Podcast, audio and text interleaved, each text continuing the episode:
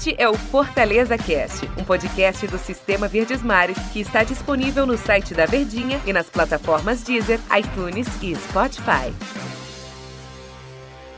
Valeu, galera! Estamos de volta aqui com o Fortaleza Cast na programação do Sistema Verdes Mares em suas plataformas. Você fica ligado, você torcedor tricolor, em todas as notícias e, é claro, as nossas atualizações para o tricolor de aço do PC. Ao meu lado, o comentarista da Rádio Verdes Mares, da televisão Verdes Mares, da TV Diário, do Sistema Verdes Mares de Comunicação, ele, o que canta o jogo, Daniel Rocha. Tudo bem, Daniel? Tudo bem, André? Grande abraço para todo mundo nessa nova plataforma aqui do Sistema Verdes Mares, sempre trazendo aonde quer que a pessoa esteja a oportunidade de poder se informar e saber tudo das novidades do time do coração, no caso aqui, sobre o Fortaleza no Fortaleza Cash. É, ô Daniel, o trauma passou, o Fortaleza passou por cima do Barbalha, o trauma que eu digo no jogo contra o Independente, agora é pensar única e exclusivamente no clássico das cores da próxima quarta-feira contra o Ferroviário, Dani.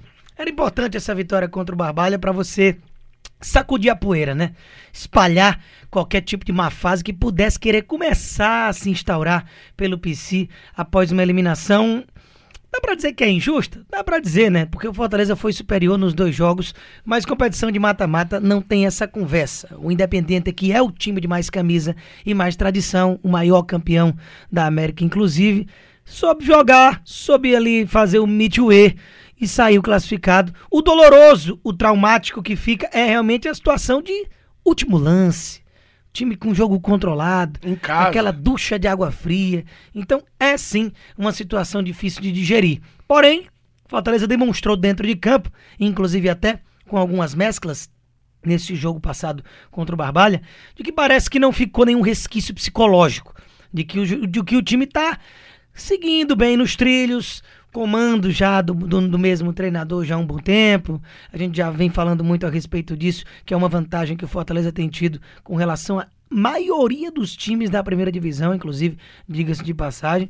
E aí você tem, se a gente pegar um recorte, você vê Jesualdo pressionado no Santos, Thiago Nunes pressionado no time do Corinthians, Renato Gaúcho perdendo final de turno pro Caxias com o time do Grêmio. Você tirar o Jorge Jesus ali no Flamengo e até o Palmeiras, que sem cantar muito ali com o Luxemburgo, tá fazendo o seu papel, é difícil, cara. O Brasil inteiro não tem vida fácil.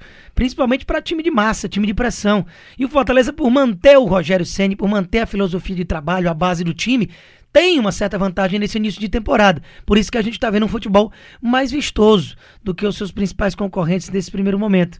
Então essa vitória contra o Barbalha foi importante e agora é realmente pensar no Ferroviário, que é um time que vinha vem de 15 dias só treinando, só se preparando para encarar o Fortaleza, para esse retorno de Campeonato Cearense, que tem uma tabela aí bem diferente, né? Um time abre logo quatro, cinco jogos, o outro tem dois e vai encaixando o jogo quando dá. Não é muito sincronizado, mas enfim, é o Fortaleza que precisa estar tá atento para pegar esse ferroviário que vinha bem até o momento da parada, vem bem sob o comando do Anderson Batatais. Agora, é, eu levantava uma bola de que após uma eliminação do jeito que foi, o importante seria logo ter um jogo imediatamente. E foi o que aconteceu, né? Fortaleza perdeu a Sul-Americana, né? Foi eliminado na quinta-feira. No final de semana, no domingo, já tinha um jogo para disputar. Cura ressaca, Daniel? Sem dúvida nenhuma que quando você. A gente até pergunta isso muito para jogador, né? Jornalista de um modo geral. É, é bom ter um jogo? Essa mesma pergunta que você me faz é feita para os atletas. E normalmente eles dizem que sim, porque você dá uma arejada na cabeça.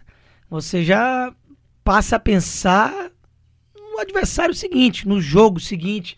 Por que você ficar remoendo? Já pensou se Fortaleza ficasse, por exemplo, 15 dias que nem o próximo adversário tá, o Ferroviário, sem jogar, depois de uma eliminação dessa ducha de água fria que foi contra o Independente?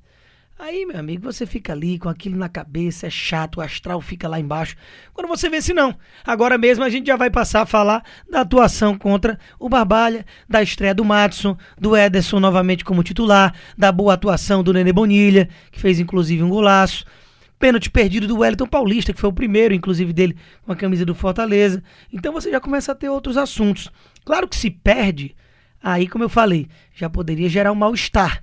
Mas como venceu, dá uma aliviada, um assunto já muda, o foco muda, e é o que é preciso para um momento como esse, para não ficar remoendo ali essas águas passadas que não são boas lembranças e quando a cabeça tá ruim, o trabalho ele tende a também não ir bem. Então é bom que tudo que for contra isso seja logo executado. Time titular contra o Ferroviário? Se você fosse o Rogério Ceni, botaria o que de melhor tem no PC? Acredito que sim, apesar do Fortaleza estar tranquilo no Campeonato Cearense, uma vitória pode até proporcionar já um relaxamento para que você, num bom sentido, claro, dessa palavra, porque futebol relaxar nunca reflete a grandes coisas, mas eu digo uma tranquilidade maior para você poder fazer do Cearense o seu laboratório maior e poder focar mais numa Copa do Nordeste porque você não depende é, de quem você enfrenta, né? Porque você pega uns adversários de, de outro grupo. E aí, com os, os seus concorrentes ali, você conta com o apoio do, do grupo adversário. Esse regulamento peculiar da competição regional pelo segundo ano seguido.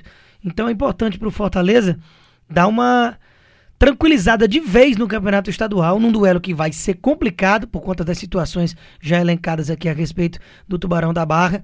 E eu imagino que até pelo descanso dado para algumas peças tidas como titulares desse jogo contra o Barbalha, o Rogério acabe indo realmente com o que tem de melhor nesse clássico da, das cores. Você gostou da estreia do Matson? Te, te agradou? inclusive, fui muito criticado nas redes sociais pelo meu comentário na transmissão a respeito de que eu achei o Madison discreto. Mas é o seguinte, se você me disser que o Madison acabou com o jogo e jogou muita bola, deve estar vendo outra partida. O que eu falei não foi uma crítica a ele. Eu disse, inclusive, que ele pode entregar e acredito que vai entregar muito mais do que o que entregou. Mas por que isso? Porque jogou mal? Não, porque tá chegando agora. Não foi tão acionado. Ele teve só três treinamentos. Ele não tem um entrosamento ainda com o grupo. Só que por característica, ele vai agregar muito, porque é uma posição necessária demais para o estilo de jogo do Rogério, que são esses pontas, rompedores de linhas, jogadores verticais, de velocidade, que é exatamente o que o Madison tem. E muito a ser lapidado por um técnico que lapida muito bem, por um técnico que muitas vezes tira até leite de pedra.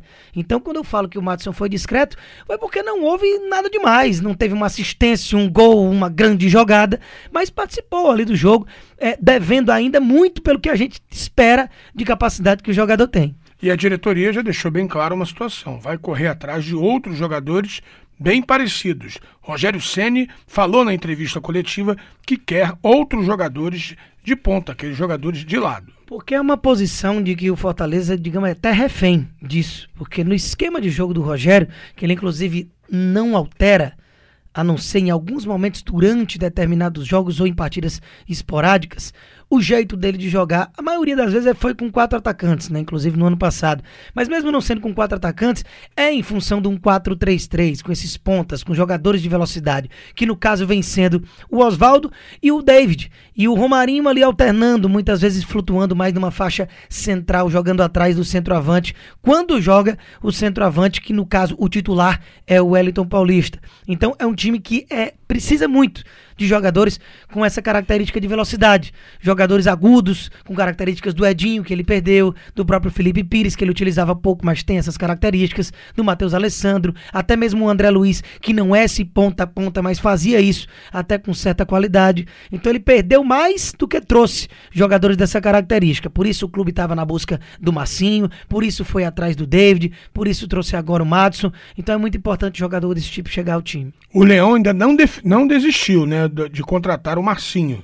Seria uma boa? Já está no Rio de Janeiro, o campeonato chinês está parado em virtude do coronavírus. Essa questão do campeonato chinês lá em Wuhan, quando começou toda essa pandemia aí do, do, do coronavírus, é, epidemia, agora me esqueci o nome técnico para esse tipo de situação, mas é, o campeonato parou, isso deu a vontade dos times brasileiros de trazer muitos jogadores que estão jogando lá no futebol chinês. A gente viu o Hulk no Palmeiras, aquela coisa toda sendo cogitada. Mas o fato é que o Massimba ele já tem o entrosamento apesar dele ter saído, ele é um cara que o Rogério já sabe como trabalhar, já entende as características, já passou pelo Fortaleza duas vezes, foi bem nas duas. Então, é um cara que não vai precisar de tanto tempo para se moldar o estilo de trabalho. Menos até do que o David, que já chegou bem. Só que o David tinha treinado com o Rogério, mas não conhecia o clube. O Massinho tem as duas coisas. Então, sem dúvida nenhuma, se Massinho vier, seria muito interessante para o tricolor. Tá certo. Obrigado, meu querido Daniel. Um abraço e até a próxima. Tamo junto. Valeu. É isso aí, minha gente, torcedor tricolor. Você fique ligadinho em nossas plataformas. A qualquer momento a gente está de volta. E é por isso que eu sempre digo: ademã.